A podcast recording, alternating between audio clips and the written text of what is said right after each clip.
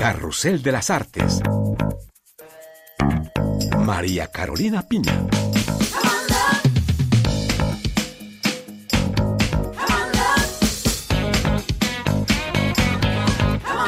Carrusel de las Artes se encuentra en esta ocasión en el Festival Internacional de Cine de Cannes, festival que reúne por estos días sol, playa y lo mejor del séptimo arte mundial bajo estrictas medidas sanitarias.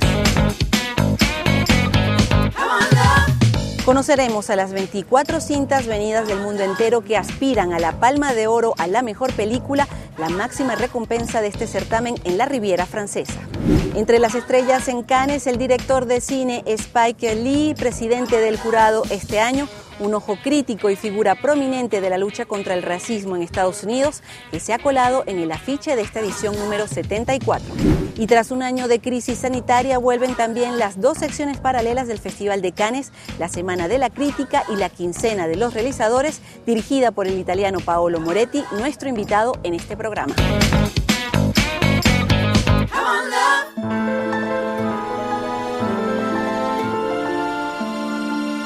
Cannes vuelve a brillar a través de su Festival Internacional de Cine tras un año de silencio por causa de COVID. En 2021 las medidas sanitarias son extremas para este evento multitudinario que reúne a la crema innata del séptimo arte y a más de 5.000 periodistas venidos del mundo entero en este pequeño balneario de la Riviera Francesa. Cada noche promete una lluvia de estrellas sobre la alfombra roja del Palacio de los Festivales. Este año 24 películas compiten por la Palma de Oro y en este selecto grupo algunas cintas han creado gran expectativa. A continuación, lo mejor, lo más destacado y lo más glamour de esta selección 2021. 3, 2, 1. This is my baby. La anfitriona Francia presenta el número más elevado de películas en lisa por la Palma de Oro, siete largometrajes en total, comenzando por la cinta de apertura de esta edición, Annette, del apreciado Leos Carrax, un musical que cuenta con protagonistas de lujo, Adam Driver y Marion Cotillard. En el ramillete francés también encontramos a Bruno Dumont con France, el prolífico François Ozon y su Tout s'est bien passé, o el ganador de la Palma de Oro en 2015, Jacques Audiard, quien trae Les Olympiades, una historia filmada en el barrio 13 de París. En esta lista, dos francesas detrás de las cámaras, Catherine Corsini con La Fractura y Julia Ducournau, quien promete crear una onda de choque en La Croisette con Titán, un thriller ultraviolento. I'm naked, Mrs. Clemens. I can see that. Sin duda, el elenco más glamuroso sobre la alfombra roja de Cannes es el de The French Dispatch, la fantasía francesa del muy respetado Wes Anderson, que cuenta con una lluvia de estrellas de Hollywood y del viejo continente, desde Bill Murray hasta Frances McDormand, pasando por Timothée Chalamet, Saoirse Ronan o Benicio del Toro. Oh.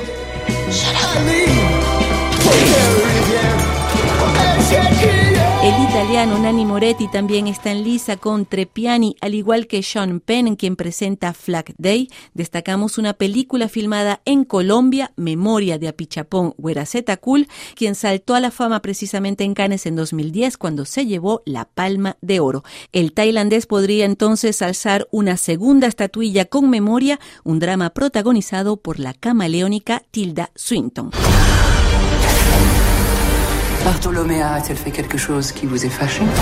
Y como es tradición en Cannes, no podía faltar una pizca de escándalo y ese podría ser el rol de Benedetta, drama erótico del siempre provocador Paul Verhoeven sobre la pasión de una monja por otra mujer en el siglo XVII. On comprend pas toujours les instruments de Dieu. La alfombra roja de Cannes reunió este año a dos figuras de lujo, el actor estadounidense Adam Driver y la francesa Marion Cotillard, protagonistas de Annette, la cinta musical de Leos Carax que inauguró el festival este año, y esto fue lo que nos dijeron sus protagonistas. Leos Carax es uno de los más grandes directores de cine de todos los tiempos. De inmediato le dije que sí, porque amo sus películas. Sus actores tienen una libertad increíble. Esto lo confirmé trabajando con él cuando ejecutábamos una coreografía milimétrica. Esa parte también la disfruté mucho. No hay una buena o mala manera de hacer las cosas. Es un caos controlado y él sabe encontrar el justo equilibrio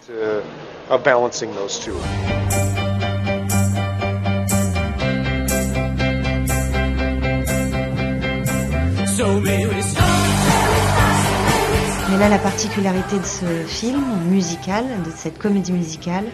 La particularidad de este musical es que, a diferencia de una comedia musical clásica, la música no está pregrabada en estudio para luego hacer playback ante la cámara. En esta película todo fue cantado en vivo. Fue una preparación distinta, ya que habitualmente nuestro cuerpo entero se focaliza en el canto y para ello intenta no moverse mucho. En cambio, en el set de Annette nos movíamos todo el tiempo. Entonces fue toda una preparación física y vocal. Autant physique que, euh, que vocal.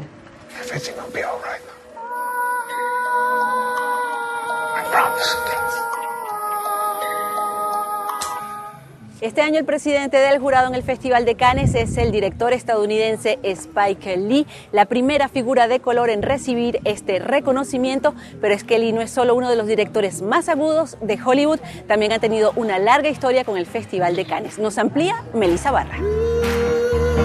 Shelton Jackson Lee, mejor conocido como Spike Lee, es a sus 62 años uno de los directores más sagaces de Hollywood, director comprometido con una causa política en especial, la defensa de la comunidad negra en Estados Unidos.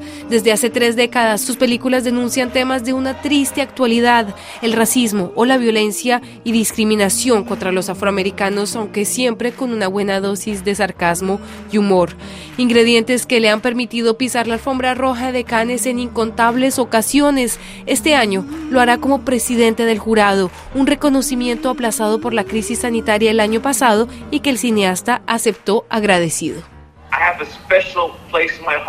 Hay un espacio muy especial en mi corazón para París, eh, Francia y el Festival de Cannes. En 1986, mi primera película, She's Gotta Have It, se estrenó ahí. Fue así que incursioné en el mundo del cine. El afiche de la edición 74 del festival rinde homenaje a ese primer opus sobre la juventud negra estadounidense y la libertad sexual. Allí, Lee aparece con grandes anteojos, un accesorio que lo ha acompañado a lo largo de su vida. Hi, I'm Spike Lee. I'm not directing. I do this. It pays the rent, puts food on the table, butter on my whole wheat bread. En 1989, Do the Right Thing, Haz lo correcto, compite por la Palma de Oro en Cannes, una cinta visionaria en la que un policía mata a un hombre negro asfixiándolo. Hace dos semanas celebrábamos los 32 años de Do the Right Thing. Esa película salió en 1989 y cuando ves que hermanos como Eric Garner y George Floyd son asesinados, linchados, veo en ellos al personaje Ray Rahim que en la película moría de la misma manera. Y me digo, ¿cómo es que 30 malditos años después se ve que todavía masacran a los negros como si fueran animales? La verdad, estoy feliz de estar aquí en Cannes. Elocuente, crítico y humanista, Spike Lee ha retomado en sus películas algunos hechos históricos como la vida de Malcolm X o Cinco Sangres, con actores como Denzel Washington o el fallecido Chadwick Boseman.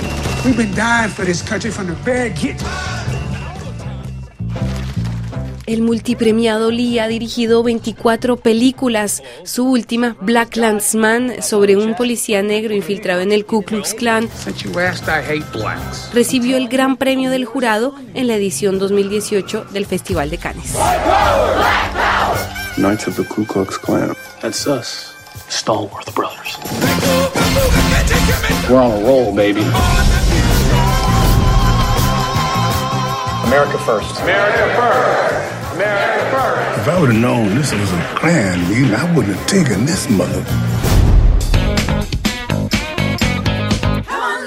Cada año el Festival de Cannes se acompaña de dos secciones paralelas, la Semana de la Crítica y la Quincena de los Realizadores, selección que busca revelar nuevas formas de hacer cine.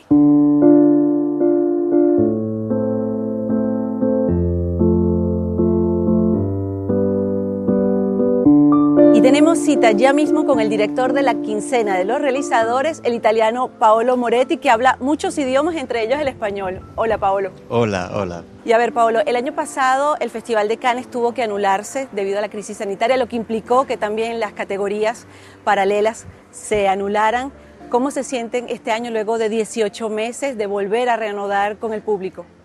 Pues como sentirse muy bien, como que por fin eh, conseguimos eh, compartir las películas que estuvimos buscando durante tanto tiempo y hay unas como que vienen del año pasado, que se mezclaron, que se acabaron durante esos 18 meses y nada, eh, tenemos muchas ganas de, compartirla con el público aquí de Cannes. Paolo, y este año en la quincena de los realizadores, eh, tres largometrajes de América Latina que vienen de Uruguay, de Costa Rica y de Brasil. Bueno, sí, eh, siempre la quincena eh, tiene una atención particular eh, para todo el cine, el cine más moderno que se produce en el mundo y América Latina siempre es como un territorio de, de, búsquedas muy, muy avanzadas, muy sorprendentes. Y este año encontramos como tres películas que con el comité de selección eh, tuvimos ganas de incluir en la selección, estamos muy contentos de tenerlas. Son eh, El empleado, el patrón, la película Medusa de Anita Rocha da Silveira y eh, Clara Sola de Costa Rica. son tres películas extremadamente diferentes entre ellas y nada, dan como tres colores de creación diferente que existe en América Latina nada, eh, no, no, quiero decir más sobre las pelis porque, bueno, es mejor descubrirlas durante los días del festival. Pablo, y ustedes que reciben muchísimas películas cada año, ¿cómo ha sido este último año la productividad de las películas de América Latina, pero en general con esta crisis sanitaria que afectó a la industria del cine? Muchos dijeron que como eh, muchos rodajes pararon y al final Puede ser que ralentizaron, como tuvieron un poco de retraso, eh, pero al final las películas se acabaron, muchas películas se acabaron, así que no hubo una reducción muy importante de película eh, que, tuvimos que ver. Y al final, como las que eh, vimos en 2020, que, de que gustamos, se quedaron con nosotros. Fueron fideles a la quincena y la quincena fue fidel a las películas, así que nada, funcionó así. Bueno, muchísimas gracias Pablo Moretti por habernos recibido aquí en el cuartel general de la quincena de los realizadores en Cannes y, como se dice aquí en Cannes, buen festival. Muchísimas gracias, igualmente.